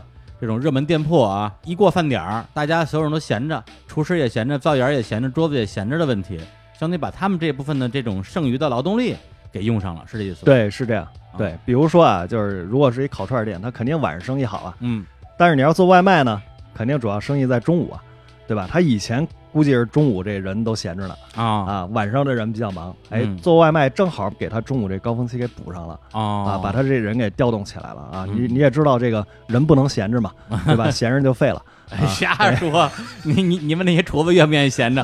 啊？当然，如果多给钱，是吧？增加收入，那他们对有的人可能也愿意多干。对，是这样，这肯定是增加收入的。嗯，对那这些就比如说这些饭馆，如果是以这种方式加盟，他其实是把他的灶眼给你用，哎，这种对理解吧？对，是这样，那你们是直接给他发个菜单过去，让他们厨子炒，还是机器过去？就是直接培训他们的厨师哦啊，在之前，那现在呢，就是直接给他们一发一机器，培训他们的员工就可以了。忽然想起来，你这个嵌入式特别像什么呢？就作为一个麦粉啊，作为一个麦粉，那 OK，会儿 OK，OK，又来了，从特别小时候就开始粉麦当劳，你知道吗？嗯就爱吃汉堡。特别早的时候，麦当劳那儿当西餐吃的，对吧？对啊对对就是对，中午对饭、晚饭。嗯对嗯慢慢往后发展的话，早餐有了，六块八块能吃顿早餐，然后早餐补上了。嗯，补上之后呢，接着来看的话，麦当劳开始有二十四小时了。我记得当时特别，啊嗯不是挂牌儿嘛，对吧？二十四小时那牌子，能睡开始觉。往上，对对对，就是它这个，反正地价是固定成本，对对吧？设备都是固定成本，房你要费也摊销的话，是嗯房费都是固定的，那我必须把夜晚的这部分也都使上，然后其所实以你就发慢，现还能睡觉。对对 对对酒店钱省了，对，这个经常就是有时候我原来下班晚了之后路过麦当劳，里边都啥呢？什么流浪汉啊，什么的学生啊，嗯有男有同有学、女同学呀、什么的，上自习哎呀的对，上自习的，那也不知道上完自习之后去哪 儿，对，反正这种人就有了。然后二十四小时店开始开了，然后开始有卖咖啡，对吧？哎卖，咖啡这边也有咖啡，那边也有咖啡，嗯单独辟了一吧台出来做卖咖啡，这就下午这时段上补上，这已经早中下午晚夜宵都有了，对对吧？然后接着卖了送，对啊，吧对，卖了送补上之后，连外卖都有了。他这是哦把对一个门店能使的就使遍了。对，麦乐对送其实它是远远早于这个外卖软件儿的。对对对对麦乐对送有一个自己的电话嘛，电话嘛，对一吧打，然后他就就直接下单，然后他就送过来，没错。感觉好像体验还挺好的。对对挺快对，的我唯一的痛感就是麦乐送送过来应该按 A 类价格走，所以都特别贵，你知道吗？跟机场一个价儿。哎，这价格是啥意思？就它那个麦当劳体系分 A、B、C、D 这样的价格，就不啊同的地区的店给的价格是不一样的，哦你没注意吧？啊，不是统一价格啊，不是同一价格。我靠嗯像什么火车站、机场都是最贵的，然后呢，外卖走的是这个价格。我这一都是直最以为贵的麦当劳是统一价格的，嗯说是良心企业，原来也也那不不一高低样不一样，贵它贱毕竟要匀一匀这个外卖的这成本哦，它好这是吧自己配送嘛。像这种嵌入式的，实际上有很多工作可以做，就哪怕麦当劳这么。这么成熟的体系，当年也是从午餐、晚餐，然后加早餐、加外卖，加了很多。所以其实餐饮门店还有很多可开发的空间，哦，就是他们这样还有很多人把它插进去，人就就能多挣两千块钱，对吧？啊？其实就是把所有这些门店的效率最大化，对，没错，就是现在门店远没有达到真正饱和那个不效饱率。和。对对，你看麦当劳都已经这么努力了，人都已经这么大企业了，还这么嗯努力的把能填上一分钟的份儿全填上。啊，你说这嗯跟我当年去那个哪儿啊，去那个藏区跟那个那些藏民喝酒一哦样，喝酒吃肉。我说我我说我吃饱了吃饱了，他说哎，你刚刚这个吃饱了，这是肉肚 子，酒肚子还没填上哎呀 呢，再来这儿再喝点酒啊， 北京叫六份 儿，是吧？ 是吧？对吧？六份儿，你得把喝点汤，喝点汤，啊，对，份儿 溜上。对对对对对，汤肚子还空着呢。啊，对呀， 哎这种呀感觉好几个肚 子。所以是这门店的话，你只要房租往那儿一扎，房租如果是最大头的话，啊其他的你就拼命往里边塞买卖。塞满之后，塞满吧反正就是就是说加工作量之后，你给人涨工资呗，没算，就没都算能对商量。想想你这餐厅一旦空着的话，人心就散，对吧？嗯你也不知道这人干嘛，天天就聊天儿，对吧？啊打牌玩手机、打牌，真打是牌对餐饮就是要聚人气。嗯，对，有些有些餐饮它故意给自己控制的慢一些，嗯，好让这个嗯更多的人在这个屋子里留存哎啊嗯。这个其实都是做餐饮的一些特别重要的事情。哎，我插一个问题啊，有一个东西啊，其实我真是前两年才第一次听说，它也是这些传统的这些，特别是这叫快餐店吧，解决它的这种上菜速度问题，就是料理包。大概意思就是说，我们吃的很多的这种快餐店，我不知道好像吉野家什么之类的，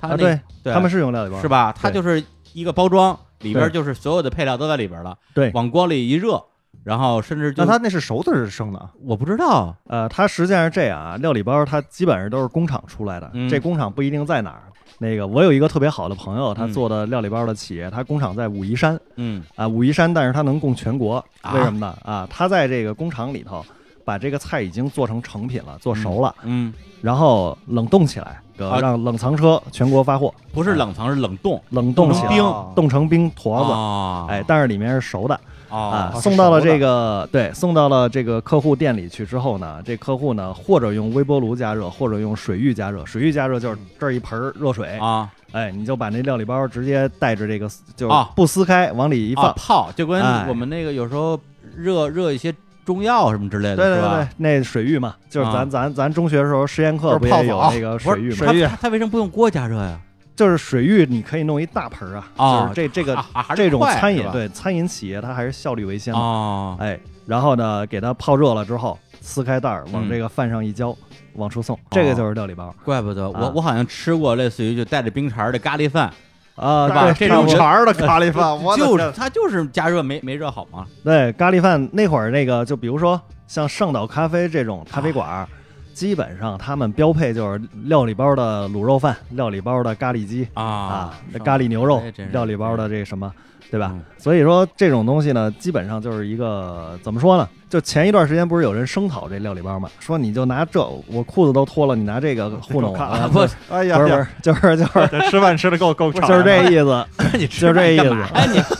动静儿忒大了啊，哎，就是就是人家说，哎，我花了一一顿正经饭。我吃了你一个水里泡出来的这玩意儿啊！我直接买这料理包回家泡，我自己泡行不行啊？嗯其实他们想的也有点偏激，怎么说呢？它确实是成品，从工厂里生产出来的，但是卫生呢，有可能比这些现做的餐饮还好一些，嗯嗯因为这工厂它里面肯定是要完全符合国家的这个卫生规定、卫生指标才可以。嗯，它它的哎变数低，工厂对嗯里面相对来说更统一，变数更低一些。对，所以它这个品质，它这个卫生应该是没有问题，因为嗯你泡进去的时候它也不开袋儿，对吧？吧？撕开袋儿的时候就已经成成品了。嗯，但是呢，这个东西确实让人有些不舒服。比如说这个，就是咱们做的菜，包括咱们家里吃咱的菜，们就是属于讲究新鲜嘛，对，咱们是由生到熟，对吧？哦熟完直接吃了。它这个呢是二次加热由生到熟，再冻起来，再到熟。就是其实啊简单说就吃的剩菜嘛，对这对是这，个这意个思过程就是热剩菜的过程，嗯嗯所以这里面它会有一些这个反应。化学反应啊之类的，是和嗯这个咱们新鲜炒制的这些菜是不一特样的。别是以前也不是以前吧，就是说现在比较流行的说法啊，我嗯相信应该是有一定科学依据，就是说这个什么绿叶菜不能过夜嘛，什么亚对对硝对酸盐之类的。所以这种料理包是没有绿叶菜的，哦，还真是啊对躲开了，他们只有根茎类的，只有肉类的啊，啊。就咖喱土豆饭，对对对，是吧对这种胡萝卜、最土典型豆、多我萝们是卜、土多是豆 肌肌肉肉，就是缺乏锅气，对啊对带着锅气，你知道吗对是还真 缺乏蒸汽， 就就锅气，你已经要求很高了。它这还有一个问题，就是说这料理包啊，它的保质期特别长。就比如说，它这个你要冻起来之后，你可能一年之后吃还还是在保质期内的。啊，所以你如果点料理包的外卖呢，你吃到嘴里的，你不一定是啥时候出已来的经。哪年的了是吧？对对对啊，这个是一个啊，新鲜度也是一个问题。但我就在想，就是说，刚刚从你说的这个外卖啊，对外卖行业最重要的啊，不是体验，是效率。对但我觉得料理包在外卖行业应该会特别泛滥吧？呃，对，是这样。啊，之前有一段时间吧，尤其是一六年、一七年那会儿，嗯基本上你看这个线上销量高的这种，尤其是连锁的品牌，嗯大部分都是料理包。为什么呢？是因为料理包他们在这个口味统一方面做得好，哦，还是你说那个哎那可不稳定性的问题。对口味稳定，而且呢，当时还是属于大家喜欢吃重口味的时代。嗯料理包它一定是要要做重口味的啥叫产嗯品重口味啊，重口味就是又咸又辣又怎么着的，啊？又酸什么酸菜鱼这种很多是料理包。酸菜酸菜鱼都能做到里边儿酸菜鱼最适合做料理包了。啊？哎对呀，对，酸菜鱼，然后还有这卤肉饭，这是咸的吧，对吧？它是因为什么呢？哎呀是因为我没法保证这个食材在你们吃的时候还是那么新鲜，嗯，所以以我必须用重口味去掩盖这个食材的不新鲜嗯啊，所以他们没法做那种清淡的菜，比如说哦，你明白了对，比如说你看我们的店有这种青笋木耳鸡蛋。啊，哎，这是我们特别清淡的一个菜。那嗯用料理包来做菜的餐饮，绝对不敢上这个菜，啊绝对不可能上这因个为菜它。越是这种清淡的菜，对食材要求越高嘛。对他当时为什么一下子就起来了，是因为料理包这个事儿还不为人所知，大家当时可能都都还停留在大家都挺爱吃吉野家呀、什么的这啊个程度，因为吉野家就是料理包，嗯所以他们对料理包的味道相当熟悉，但又不知底细嗯啊，嗯就是这么一状态明白啊了。但是后来呢，料理包就越来越不行。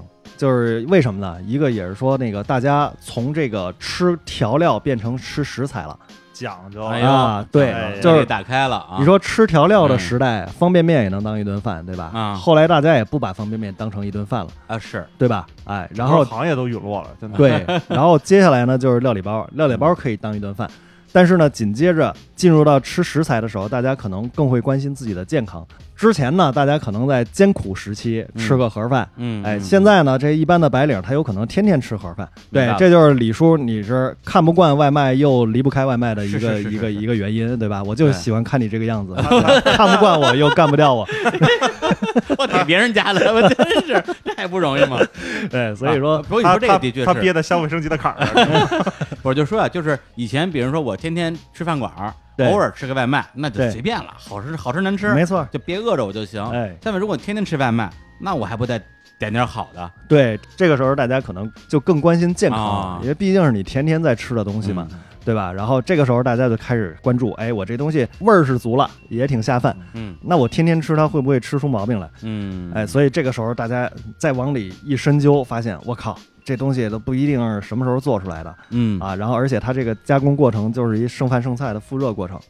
嗯那可能大家心理上就接受不了了啊哎，。其实它可能也干净啊嗯，但是也好吃。但大家就心里别嗯啊对，心理上会很别扭。所以这个我其实就是因为这一点，我们一直没有尝试过料理包，我们是由生到熟直接送出去。他们是有锅的，对料理我们是有包不用哦哦锅。哦哦他有里边他就不用那机器 人儿了对，，你对知啊道，作为我一鸡贼的人，我当时第一反应是，啊哇，料理包太省钱了，因为不用买对机器人儿，对，直接拿水域对拿一拿大盆木都盆嗯干了来， 对对，可对不是嘛，你拿拿不锈钢盆全干了，对啊对啊对啊，这 不用设备那玩意哎呦对，晚上打烊之后还能泡个澡啥儿啊，的。是泡个脚泡吧 个脚太我脏知了道啊你是故意掰 开的，你太脏了好吧，其实我们也是在能省效率、能提高效率的地方，我们也都做足了，唯独不敢做这一步，就料理包这一步。我们希望能做到尽可能的贴近于家里做的菜，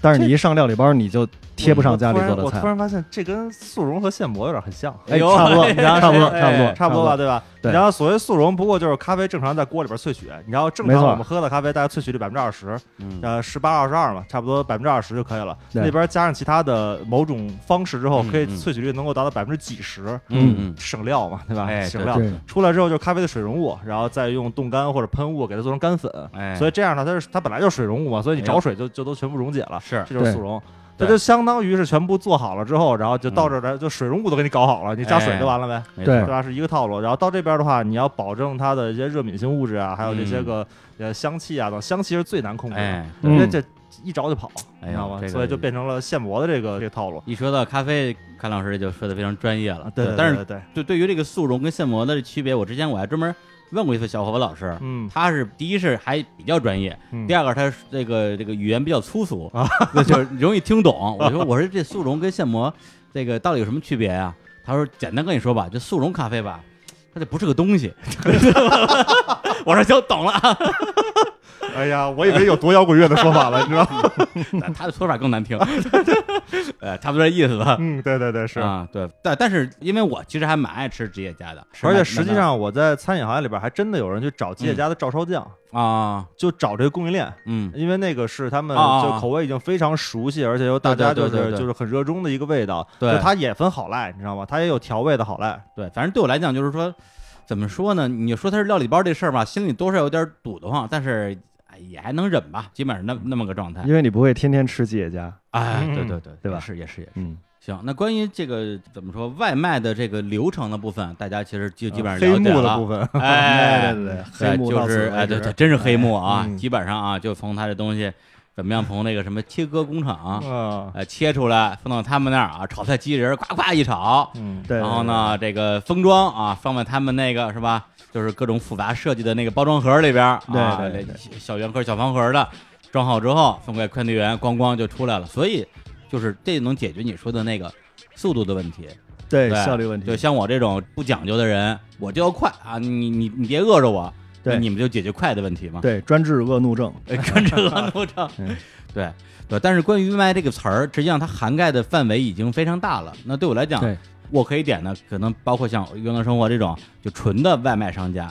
对也有一些可能我平时吃的比较多的一些什么。什么西贝啊、什么梅州啊等等这些，还有一些之前有一个 app 叫“回家吃饭”，我不知道你用过没有。所谓的 C to C，相当于他们的这些这个店家就是像我们一样老百姓，我对在家里炒菜，你能吃到类似于家的味道。对对，说实话，现在其实我打开这个外卖软件儿，呃，点的最多的还不是饭的部分，其实更多的是一些饮品、饮料，嗯嗯还有水果。基本上我就是一直会买的，当然还有一些就是超市里边会买的一些这个日用品， 日用是吧？我我我，对，的确啊，我有一些朋友啊，也嗯跟我有一些反馈，说这个东西啊还真得是在网上买比较方便。是万一你你没带，你还得出去买去，是吧？据说我一哥们儿之前好像是有一次在在酒店啊房间里边儿发现这个日用品没带， 然后就肯定不行嘛，啊这安全第一嘛。然后啊，哥们儿就出去买去，但是那时候还不是那个外卖时代，没法上网买，他就出去找那个超市，然后上网一搜，然后就离得最近的超市特别远，要绕一大弯儿，因为他那酒店好像在一个院子里边儿。哥们儿一着急，直接翻墙出去买的，好心酸那呃就是特别心酸嘛。嗯所以你看，现在就是对我们来讲，好像就是这一类的需求被满足的比较好了，就相当于是我们跟这种日常购物之间的关系变得很近了，包括对买菜什么的，其实现在对都可以在手机上买。对对，所以我就在想说，这个东西它到底是让我们的生活变得更美好了，还是变得更不好了？其实我自己有时候也挺迷惑的。啊，我觉得生活的美好并不是在于我现在的活法怎么样，嗯，而是在于我的选择权有多大哦，啊，对吧？外卖一定是让你生活更美好的，因为你可以选择省下时嗯间，哎，我就用外卖；你也可以选择我浪费美好时间跟我在意的人，我去选择堂食，嗯，嗯对吧？？所以这这个倒是选择权才是最重要的事情。啊，就好像前段时间说这个什么手机正在毁我们下一代，对，对这个就好像说大家可以选择少是用啊手机啊，没错，对。如果说我们因为手机在某种意义上降低了生活质量，我们把手机禁掉，是吧没错，包括现在就是，呃比如说新的事物一定嗯是从人口最密集的地方开始，嗯就北上广深这种大城市开始的嘛。嗯那现在呢，其实像北上广深的人民体验到了这种有选择权的方便之后，就是现在为什么这几年这个外卖也好，这个生鲜配送也好，嗯这些业务都大规模的爆发到二三四五六线城市了。嗯嗯啊，其实就是中国人口太多了，中国实在太大了啊！我哦这一部分，哎，让一部分人先体验到便利，势必其他的人就会看到这个业嗯务在其他的城市也会生发出它的需求。呃，这个就是这个我们现在所说的互联网也好，O to O 也好嗯啊，外卖也好，它的城市下沉，一线城市的人的生活习惯啊，嗯一直拓展到二三线城市甚至农村的生活习惯啊对，它的经济体量涉及到的经济体量也是非常大的。这个啊其实有点像，比如说微信支付。对对，头几年的时候到很多地方用不了，但现在好像走遍中国很少遇到用不了的地儿了。啊当你时我去走日本的时候，觉得我费劲死啊了，是吧我带对对带对了几万日元，瞬间就花光了，对，啊就日本怎哪么儿这都么刷不落着后卡，啊，是吧？对对这种感觉。再但是比你如说像嗯看电影儿，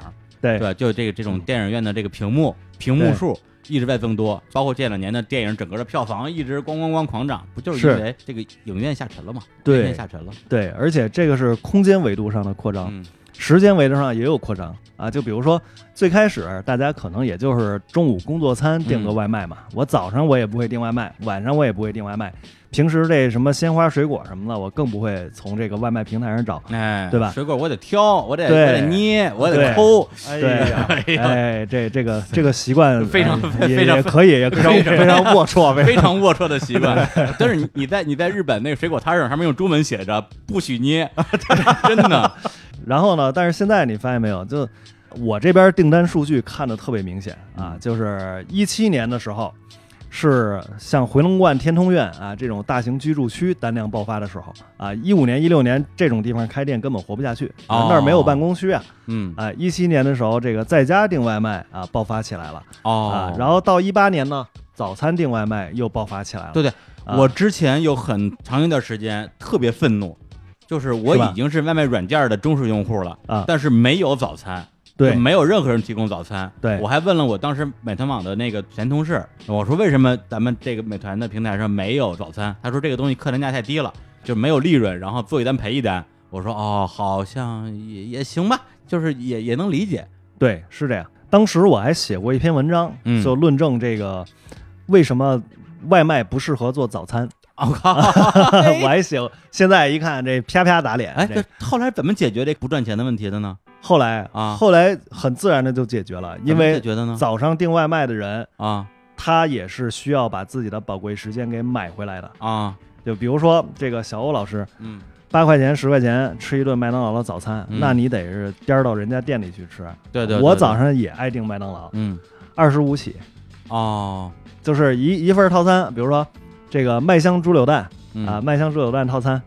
十六块钱，嗯，配送费九块。那我要是想早上就是节省这这个时间，节省这迟到扣的工资，对，那我就必须得花这个钱，嗯因为当时呢，大家已经完整的体验了，比如说午餐的便利嗯，晚餐的便利。这个人啊，是这个越待着越废的，越懒越懒。，对， 越懒越懒的，而且他用惯了之后，他对于自己从下单到这东西送货到自己什么时候吃完，对整个这个时间的流程已经有一个非常明确的心理预期了。对常对用进废退，没就错，是这在下单这边用越用越近，越用越近，没错然后自己这边越越费越退越费越退，嗯，，对对对，就是这样。所以这个这个在同一个人、不同时间维度、不同场景的这个扩展也是特别明显啊，的，的确，因为我们家楼底下就是一个到今天都是排大队的一个早餐摊儿，是吧？对，就什么都有，什么豆腐脑啊、油条啊、包什么包子呀、就是做得特别好。但是，特别是冬天，你让啊我大冬天早上起来穿上衣服下夜排个队买个早餐再回来，打死我也我也不去，我宁那肯肯花定二十块钱、三十块钱，我上网买一个，对对我就在沙发上躺着等着早餐送过来。对，其实就是以前饭馆为什么生意好啊，嗯，就是因为九十年代的时候，我们这一个六十平米的房子，我们能给它隔成三室 一厅，对吧？ 哎，哎，那就是为了住一家老小。啊嗯对对对但对，是其小分实居啊家里的这个居住条件并不是很好就，是嗯没听，没对听你到饭馆里，哎，又透亮，对吧？然后座位又舒服，家庭的延伸呢，对、啊嗯你看现在有的一百平都是大开间儿，嗯嗯，嗯对吧？这一百多平就住两三口人，其实家里要比饭馆舒服。对谁不愿意我在就不穿衣服瞎溜达，就是就而是且就是你就是一边吃饭一边看看电视、看看对啊片儿，对啊多好。对，干点什么不行啊？对啊，主要是穿衣服费劲。对嗯对对，对，穿衣服尤费其是劲冬天，我里三件外三件。对对呀，关键你回家你以后你还得脱，对呀，你还把对秋裤掖在袜子里，多费劲是啊啊！，然后脱完之后吃早饭，吃完之后你还得再穿，对，哎呀再出门儿，哎呦，对，所以就种种原因吧，哎对吧？大家都倾向于在更舒适的地方、嗯更舒适的环境下去吃饭，啊所哎以这个也是嗯，外卖啊，包括你这个日用品兼夜用品，这哎呦对对对对吧？哎，啊，它的这个线上销量的爆发都是跟谁也这个不愿意关系翻墙头去买去， 没错，没错，没错， 就是这样。而且呢，就是像我们这种外卖爆发起来之后，嗯紧接着呢，像一些零售啊、嗯生鲜啊，也都爆发起来，也都哎活得不错。啊哎，，这里主要就是说，外卖肯定是这种消费里最高频次的了。你先要把人家这一天要干三次的事儿给嗯伺候好了，哎这个时候呢，他就该想着，哎，我这个一天干一次的事儿，或者呃三天干一次的事儿，哎一周一次的事儿，我哎是不是也能通过这个新的形式去解决呢？真的是哎，这个个时候就每日优先，哎，就开始出来了。嗯哎，瑞幸咖啡开始出来了，他们其实都是以外卖为主的嗯，但是他们是在这个是外卖这一块爆发起来之后，给他们勾出来了，给他们带出来了。嗯因为我们先要把人给养懒 了，嗯，对吧嗯然后哎，对先把人弄废，再生产各种废品，对对对卖给这些废人，对对，就是哎这样呦，啊。以后可能这个线上都能给他这个用外卖的形式到家里办个婚礼什么的都有可能。 嗯，对吧是因为它其实是某种意义上来讲，它是一种上门服务嘛，没错，对，就是。最开始可能订饭，后来我就是对一些超商的这个产品，对，对，后来其实我们家那个小区是一个特别便利的小区，我楼底下就是一个巨型菜市场，是菜市吧？场里边卖一切，水果、蔬菜、粮油，还有生活用品，就什么都有。但是这么对屌我来讲的话，我去逛菜市场买菜，我还得逛，我还得拎回来。特别是你，比如说你买点牛奶，买箱啤酒，你还得抬着它上楼。我对们家没电梯，对，就觉得说啊得了吧，我就打开手机戳两下，就全全给我办上来了。对，对，到最后就像你说的，人就越越来越懒。而且你可以注意到，其实就是这些卖水果生鲜的平台，嗯哦收入挺高的。比如说每日优鲜，它上面的这个这些品类，嗯，基本上比超市里要贵很多贵很很。多，而对且那那些什么现切水果什么的都很贵，对。但是架不住我懒啊，对呀对吧你不但解决了买的问题，我还不用洗了，不用切了，对，拿回去吃，这也太好了。没错，我而巴不得以后有人直接上门喂我吃呢，对， 是吧？而且更可怕的是什么呢？是就是很多年轻人，嗯他本来就没怎么逛过超市，哎他已经失去了这个、啊，外卖原住民， 对就跟你现在跟我说一斤豆角有多少，我其实完全没概念，没概念，对啊我不知道那是多少，知道吗？所以他根本就不知道嗯这对东西到底贵该对，多所多少少以说钱美优先什么特别好，就按个儿买。啊，这这个单位我心里熟悉，或或者金麦我或根本者没说概念就是说这个东西在超市里卖多少钱，在菜市场卖多少钱不重要，对，哎没这错，你标一个价儿，我觉得值，对对，行对了，是就这完样了，是就这你样比那贵十倍嗯，跟我没关系。对，千金难买我高兴，哎，啊对对就对这样对，就变成这样了。啊，对，而且就是我觉得真的，我觉得人呐，这懒啊，本身首先我得承认我是个懒人啊，能懒到什么份儿上？比如说像现在有很多的跑腿儿服务，就有些东西是超市里没有，比如说我要买根苹果线，啊对我要买原装的，我要去苹果店。你让我去一趟，我真是没那功夫，一来一回打车，恨不得一个小时，你再堵车，就是那我就跑腿儿，对，给我买回来，然后我多付个多少钱，我觉得这真的我能承担吧，至少 OK 对。再比如说到现在什么上门按摩什么之类的，啊，对，就是纯按摩啊， OK，对。但是真的，你让我再去为了按摩这个事情去一趟这个捏捏脚屋，然后到那儿还排队，呃，也也不是一排队吧，就是还是麻烦。那你 去那地儿不火， 你知道吗有排队的，哎呀，对，反正就是所有能够让我躺在沙发上、赖在床上能够解决的事儿，我真的是连脚趾头都不愿意动。到最后，可能真的很多人啊，包括跟你说的现在这个城市消费的这种，嗯你说升级也好，或者下沉也好，对，就会让大家越来越养成了通过网络去连接所有的这种 O to O 的，对，就是跟服务之间的关系。没错，因为它是顺应人性的生意，嗯啊，所有顺应人性的生意，它都能做大，跟资本进不进来其实没什么关系。嗯嗯嗯，比如说这个滴滴，哎，它就是一典型的顺应人性的生意。那为什么现在滴滴也不补贴了，也没有红包了，嗯对吧？你打车，它可能还要给你加钱，那边还要这个跟司机这边收说费白了，我就是说，啊，咱不特指滴滴这个企业，啊，啊咱们就说网络叫车软件，网约车，哎网约车这个这个个东西，那对我觉得是解决了刚需。对对这个东西，就是真的，你让我多掏钱，我愿意。对，实际上，很多现在很多时候叫不到车，我用手机什么之类的，对嗯就是要花比打出租车要贵得多的钱。对那对我来讲的话，我不用站路边等一个小时 了。在在有对网约车之前，我在三轮车上班，经常在路边上站，真的站一个小时、一个半小时打不到车，对那你怎么办？你只能跟那儿站着。对嗯这个问题就相对解决掉了嘛。就是我到现在我没买车嘛，嗯一是因为没摇到号，一个是就是我不知道我为什么要开车，就是我对对开车没有刚需。对我之前想象过我对于开车这个事情的刚需是什么，我想象了其实就是一个场景，就是你家里有人有特殊情况需要必用须要车的车时候，比如说父母年纪大了。对或者未来你有什么家里有孕妇啊、有小孩儿，这个时候你抱着孩子跟路边站着等一小时，对但是有了网约车之后，突然觉得说，哎，我连这个刚需都没有了，就是是的这个潜在刚需都没有了，那我彻底不用买车了。的对确，像你说的是对是这么回事哎儿。他做的就是事儿就是一特别简单的事儿，嗯就是把人等车变成车等人，嗯，嗯哎嗯，哎这就是顺应人性，就能做起来。嗯外卖一样啊，这些生鲜啊、零售啊，它的配送都是一样的。是对，以前是人找东西，现在东西 找人。 你看，我说一下一个跟你不一样的一个观点啊。 OK 因为什么呢？咱仨人里边，我有孩子，你知道吗？哦哎，虽然我岁数小，但是我有孩子。啊，是知道你当我身体们哎好 啊，对，还有我发现啊，在我生活当中有一部分是追求效率的，嗯有一部分追求效率，我需要极高的效率，尤其是我们现在的时间颗粒变得划分的特别特别窄。 嗯比如说今天来录节目，我们约好了一点半到这儿之后，嗯我看的表准准的，我一点三十分都站到楼下。哎，没错儿，对，你知道吗？因为因为我坐地铁来嘛，嗯我用我的软件来看出来的话，是一几乎一分不差，嗯准准的。那么我就到时候我一天的话，每半个小时、每二十分钟干什么事儿都准准确确的，嗯哦，就到时候我不能被影响。嗯，但是呢，有一段时间，比如说陪孩子这种事儿，嗯嗯我希望这个时间变得不确定。我们有一部分决定我们确定性嗯的享受服务、高速、效率，喂饱我们自己。嗯然后，但是另外一部分不确定性，我们依然还要需要去释放。比如说带孩子去哪儿，对嗯吧嗯？比如说我有这段时间就需要陪伴，比如说跟家人都是一样的，嗯，就我需要这个环境，需要这个场景。那么他们依然还有巨大的市场，只不过就是原来我们可确定性的内容太少了，嗯，所以哦它出现一个井喷。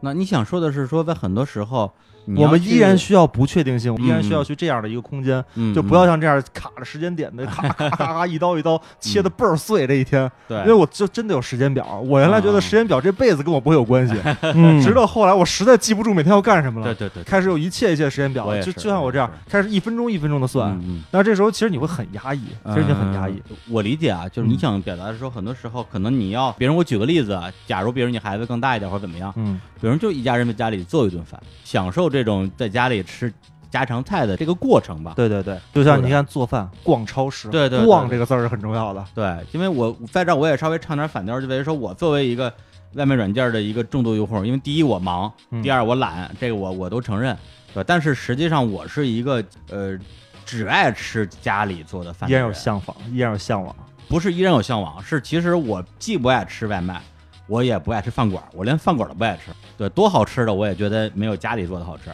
而且这个家真不是说非得是我妈做的那口我才爱吃，而是真的是只要是家里那口锅炒出来的，甭管谁炒的，嗯，甚至去朋友家里做客，朋友做的我都特别爱吃，我就喜欢那种感觉。嗯，对，其实我还挺喜欢咱们刚才说的那种那种锅气的，可能对我来讲，它更多的是一种一种氛围，还有个人味儿，对对对，还有个对人一味种儿氛围吧，对，就是对我来讲，你去任何的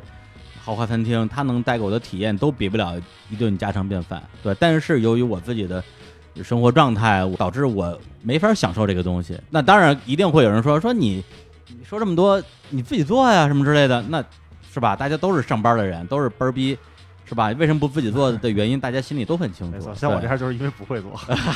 所以我家里有好几种不同口味的泡面一直备着。我们家也有。 真的对，很多时候我真的是吃外卖吃恶心了，很多时候我真的把我能够点到的所有那些，甭管是便宜的、贵的外卖，全都吃恶心了。我宁肯自己煮泡面，我都觉嗯得这是顿饭，这是顿我自己做的饭，我都不愿意叫外卖，就是这种感觉还能进去磕俩鸡 蛋，啊！对对对，这鸡蛋我还是一个整的，一个散的。哎呀对对，我觉得我打觉一得。蛋嗯花儿嘛。对，我觉得我这里边有我的烹饪技巧，有我的心意，你知道吗哎？呀，有点创意在里边。啊对，就对就其实会这么想，包括我跟日坛公园另外一个呃主播胡 k 我们俩也聊过这个事儿。他呢是特别的坚定的反外卖派，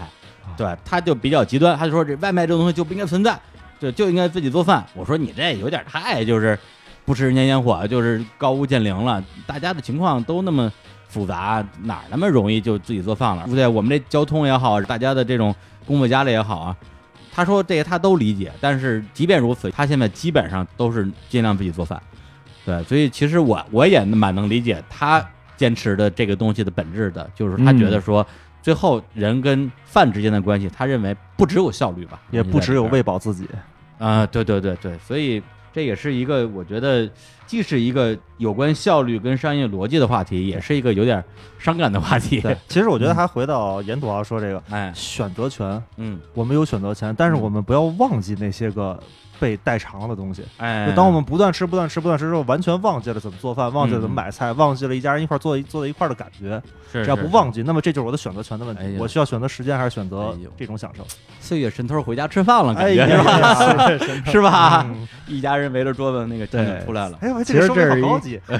啊 其实这是一个辩证统一的过程吧。嗯，呃，怎么说呢？就是人其实他不是就只有一面儿的，就是嗯我是追求美好的人，我就什么时候我都在追求这个美好或者 PU 嗯 time。我对吧只追求美好。对啊我忙的，我一个忙的人，那我天天什么时候我都在忙，不可能是啊、人其实他是有不同的场景切换的，但是我认为就是外卖或者说类似于这种互联网生活服务产品给大家带来的好处呢是什么呢？是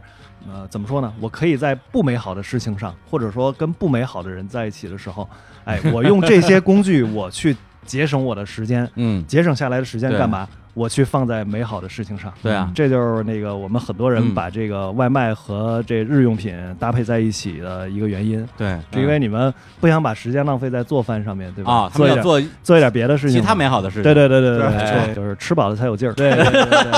对，那也是很美好的事情 哎嘛，更加美好你的。不叫那外卖，回家就饿的已经没有力量做 饭了。。实打实的说，就是你自己愿意叫外卖吗？如果有选择的话，我不知道你啊我呀、啊我基本上一天三顿都是外卖，我是独居啊啊，，而且呢，对于我来说，啊美好的事情不一定是做饭啊，，对，就是所以你对于吃家里做的饭这个事情本身就没有什么偏执他对吃家没里有做什么的饭就是吃自己做的，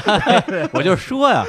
对，是就的是也有很多人自己做饭。啊之前看李宗盛演唱会，他就说：“哎呀，这个人过五十啊，把以前放在卧房的时间放到了厨房，然后就开始自己做饭什么之类的。是很多人其实这个岁数大了之后都是特别爱做饭啊、”嗯嗯，呃对我觉得可能就是体验过足够丰富的生活之后，嗯自己也会去用一些方式去表达生活吧。嗯但是我现在可能还处于那种就是还在各种体验生活的这个、嗯这个嗯新鲜的阶段啊、嗯所以对于我来说，就是吃饭的时间有时候能省还是省了，哦，对是这样。对，所以说其实就吃饭这件事儿来讲的话，至少我看到了几种不同的追求，比如说像杨涵这种，我就是效率为先嗯，外卖就是最高效的解决方法。对我用最短的时间满足自己的补充能量的需求，是的让我能够活下去，健康的活下去。对对，还有一些就是，比如像小虎老师这种美食家啊，嗯对，当然他他自己也会做，但很多时候他会在 下全馆子全全北京、嗯全中国、全世界范围内找一些好吃的饭馆儿，他去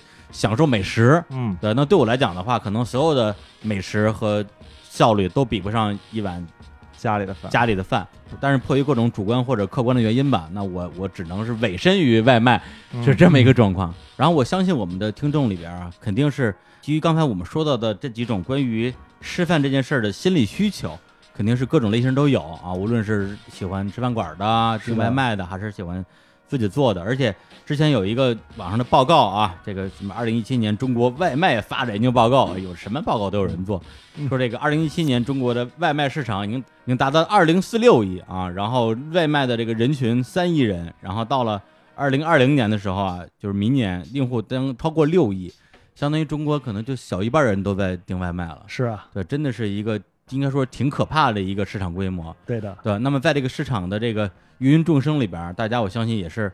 各种心情都会有吧。有的人可能还非常享受这种便利，有的人可能也会有像李叔我本人的这种无奈的选择吧。对，所以大家如果有什么这个关于啊自己吃饭的选择，或者跟外卖啊点外卖有关系的一些经历和故事啊，也可以在我们的这个各个平台的评论区啊，或者是我们的微博、微信啊，都叫日坛公园儿来跟我们一起来分享。然后呢，那最后啊，也非常感谢啊，这个杨航老师啊，做客日坛公园儿。啊同时呢，我们这些节目也是由全球领先的办公空间、社区和服务提供品牌 WeWork 冠名赞助啊，属于我们这个中国创造的这个系列节目。呃，最后呢，我们再带来一首跟那个吃饭有关系的歌儿。今天的嘉宾啊，杨航老师挑了一首，呃，也是我们日坛公园的老朋友啊，这个呃炸鸡少女阿四的一首歌啊，我在人民广场吃炸鸡。但是这首歌呢，因为它现在这个版权好像就是被某平台买断了啊，为了大家收听的便利啊，我们来放一下呃另外一位歌手翻唱的一个版本。啊，这版本是来自这个电影《情圣》里面程思佳唱的。对，那我们就来放一下这个啊，由这个程思佳演唱的这一版的啊，我在人民广场吃炸鸡。哎，这跟外卖也也没什么关系啊，这人民广场应该是买的吧？现在这不是场景拓展了吗？ 啊对吧？早餐、午餐、晚餐，然后宾馆里头啊哦都叫外卖，那人民广场那肯定也是可以叫外卖，我天，对吧？站在一个炸鸡店门口叫了个外卖， 对，就是任性，就是懒，还真是。我现在住酒店全都叫外卖。对吧？哎呦，我真是、就是。这样。哎呀，好，那就在这首歌里边来结束这次节目，来跟大家说再见，拜拜好，大家再见。